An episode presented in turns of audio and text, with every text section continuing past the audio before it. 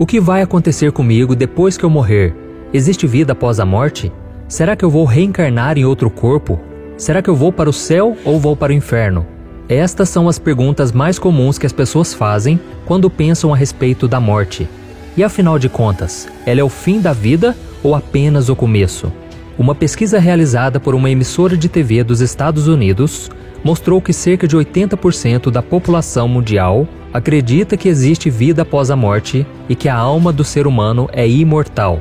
Alguns dizem que quando o corpo morre, a sua alma se liberta e é direcionada para o purgatório, onde paga pelos seus pecados até o momento de ir para o céu. Outros creem que irão reencarnar em outro corpo e voltarão a viver na Terra mais uma vez.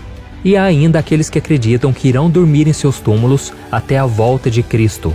Enfim, há muita confusão em relação ao que acontecerá conosco depois da morte. Porém, toda essa discussão se torna desnecessária quando olhamos para a Bíblia, que é a palavra de Deus, pois ela nos traz as respostas para todas essas perguntas da humanidade.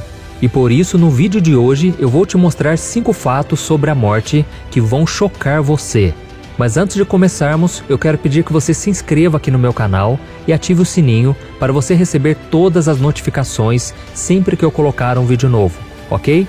Todos os dias, de manhã, de tarde e de noite, eu tenho colocado mensagens de fé e orações para abençoar a sua vida.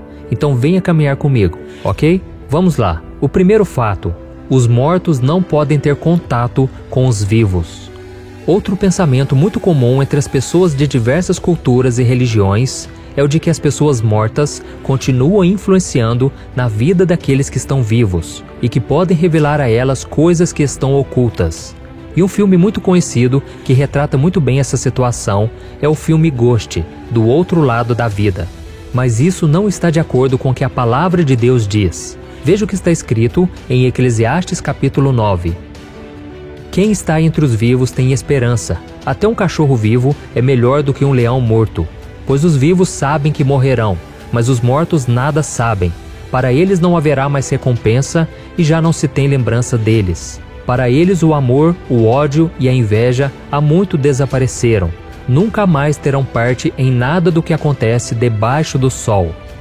Isso mostra que quem morre deixa de ter qualquer tipo de influência aqui na Terra e, consequentemente, não pode ter nenhum tipo de acesso aos vivos. Por isso, quando você ouvir alguma história de que uma pessoa falecida enviou um recado do além para alguém vivo, através de um médium ou qualquer outro tipo de mensageiro, não acredite, pois, ainda que seja reconfortante, não é a pessoa quem está transmitindo a mensagem.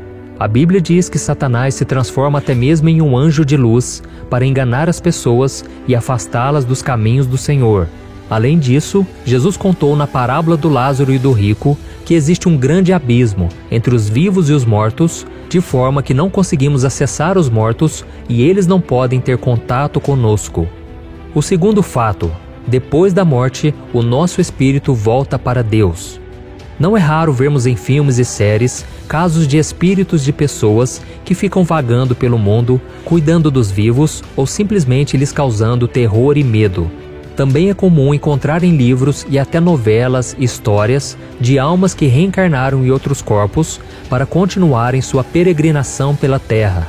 Mas tudo isso não é nada mais que ilusão, porque a Bíblia nos garante que quando nós morrermos, o nosso corpo voltará a ser pó, como era no início, e o nosso espírito voltará para Deus. Veja o que está escrito: O pó volte à terra de onde veio, e o espírito volte a Deus, que o deu. E algo muito interessante que você precisa saber é que quando Jesus voltar, nós seremos transformados e estaremos com Ele em nosso próprio corpo, onde poderemos tocar as pessoas que amamos, reconhecê-las e até nos alimentarmos. Seremos pessoas reais e não espíritos desencarnados que ficam vagando por aí. Isso fica bem claro em Lucas capítulo 24. A Bíblia diz que depois de ressuscitado, Jesus apareceu entre os discípulos e quando eles o viram, ficaram surpresos e achavam que estavam vendo um espírito. Mas Jesus disse: Por que vocês estão perturbados? E por que se levantam dúvidas em seus corações? Vejam as minhas mãos e os meus pés, sou eu mesmo. Toquem-me e vejam. Um espírito não tem carne nem ossos, como vocês estão vendo que eu tenho. Tendo dito isto, mostrou-lhes as mãos. E por não crerem ainda, tão cheios estavam de alegria e de espanto, ele lhes perguntou: Vocês têm aqui algo para comer? Deram-lhe um pedaço de peixe assado, e ele o comeu na presença deles. O terceiro fato: quando o cristão morre, vai direto para a presença de Jesus. Se você já entregou a sua vida para Jesus e o recebeu como Salvador, a sua alma vai para onde Cristo está quando você morrer. Foi isso que Cristo disse para o ladrão que estava crucificado ao lado dele: Hoje você estará comigo no paraíso. Na Bíblia, a palavra paraíso e também a frase seio de Abraão, que lemos em Lucas 16, 22, eram duas expressões usadas pelos judeus para simbolizar o estado de felicidade e descanso que o fiel teria após a sua morte. E nesta passagem do ladrão da cruz, Jesus afirma que esse estado de felicidade e descanso é ao lado dele.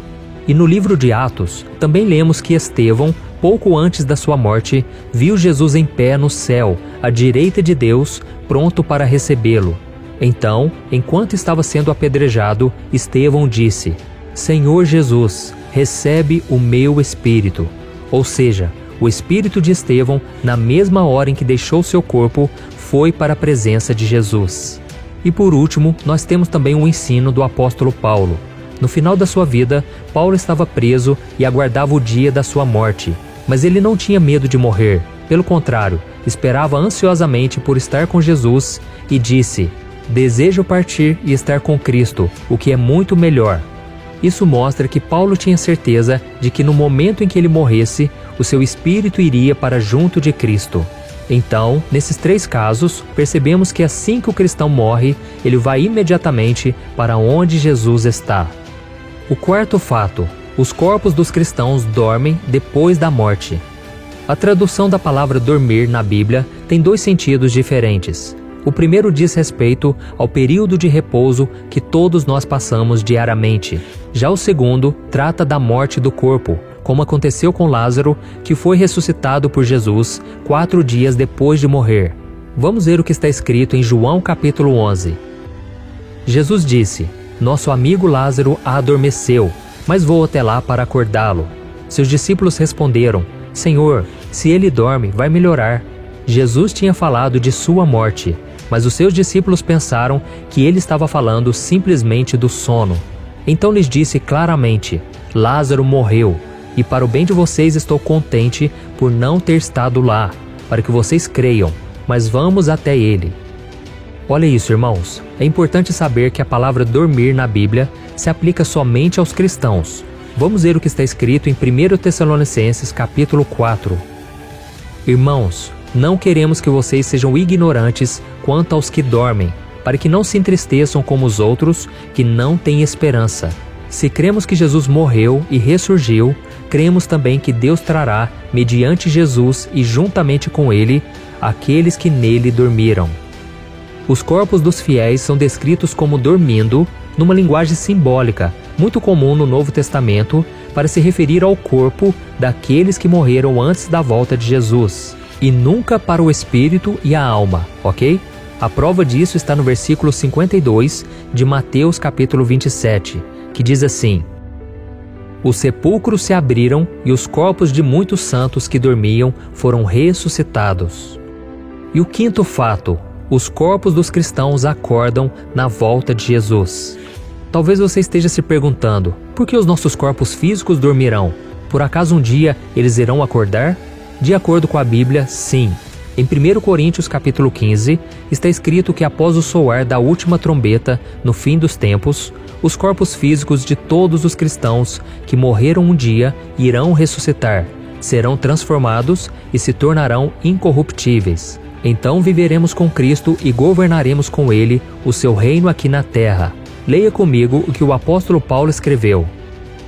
Eis que eu lhes digo um mistério: nem todos dormiremos mas todos seremos transformados num momento, num abrir e fechar de olhos, ao som da última trombeta. Pois a trombeta soará, os mortos ressuscitarão incorruptíveis e nós seremos transformados. Pois é necessário que aquilo que é corruptível se revista de incorruptibilidade e aquilo que é mortal se revista de imortalidade. Quando, porém, o que é corruptível se revestir de incorruptibilidade, e o que é mortal de imortalidade, então se cumprirá a palavra que está escrita: A morte foi destruída pela vitória. Amém, irmãos? Não importa se o seu corpo foi enterrado em um cemitério, se for cremado e ter as suas cinzas espalhadas, se foi devorado por algum animal ou simplesmente desapareceu. Quando a trombeta soar, todas as partículas do corpo irão se reunir e se apresentar ao Senhor. E outra coisa interessante que vai acontecer neste momento é que os corpos ressuscitados se encontrarão com os corpos daqueles que estavam vivos quando Jesus voltar e todos nós teremos corpos glorificados, como o de Jesus. Então, irmãos, é normal termos dúvidas e medos em relação à morte. E muito disso acontece porque nós não sabemos ao certo o que irá acontecer conosco quando a nossa vida aqui na terra chegar ao fim. Mas a palavra de Deus é muito clara e nos traz muito conforto a respeito desse momento em que todos nós, mais cedo ou mais tarde, iremos passar. A morte, meus irmãos, não é o fim. Jesus morreu e ressuscitou para que todos os que creem nele possam ter a vida eterna, onde não haverá mais morte, nem dor, nem sofrimento. Por isso, creia na promessa que Cristo te faz hoje. Eu sou a ressurreição e a vida. Aquele que crê em mim, ainda que morra, viverá. E quem vive e crê em mim não morrerá eternamente. Você crê nisso? Amém? Eu sou o pastor Antônio Júnior. Se você gostou dessa mensagem, compartilhe com seus amigos e familiares e se inscreva aqui no meu canal. Deus te abençoe e até o próximo vídeo.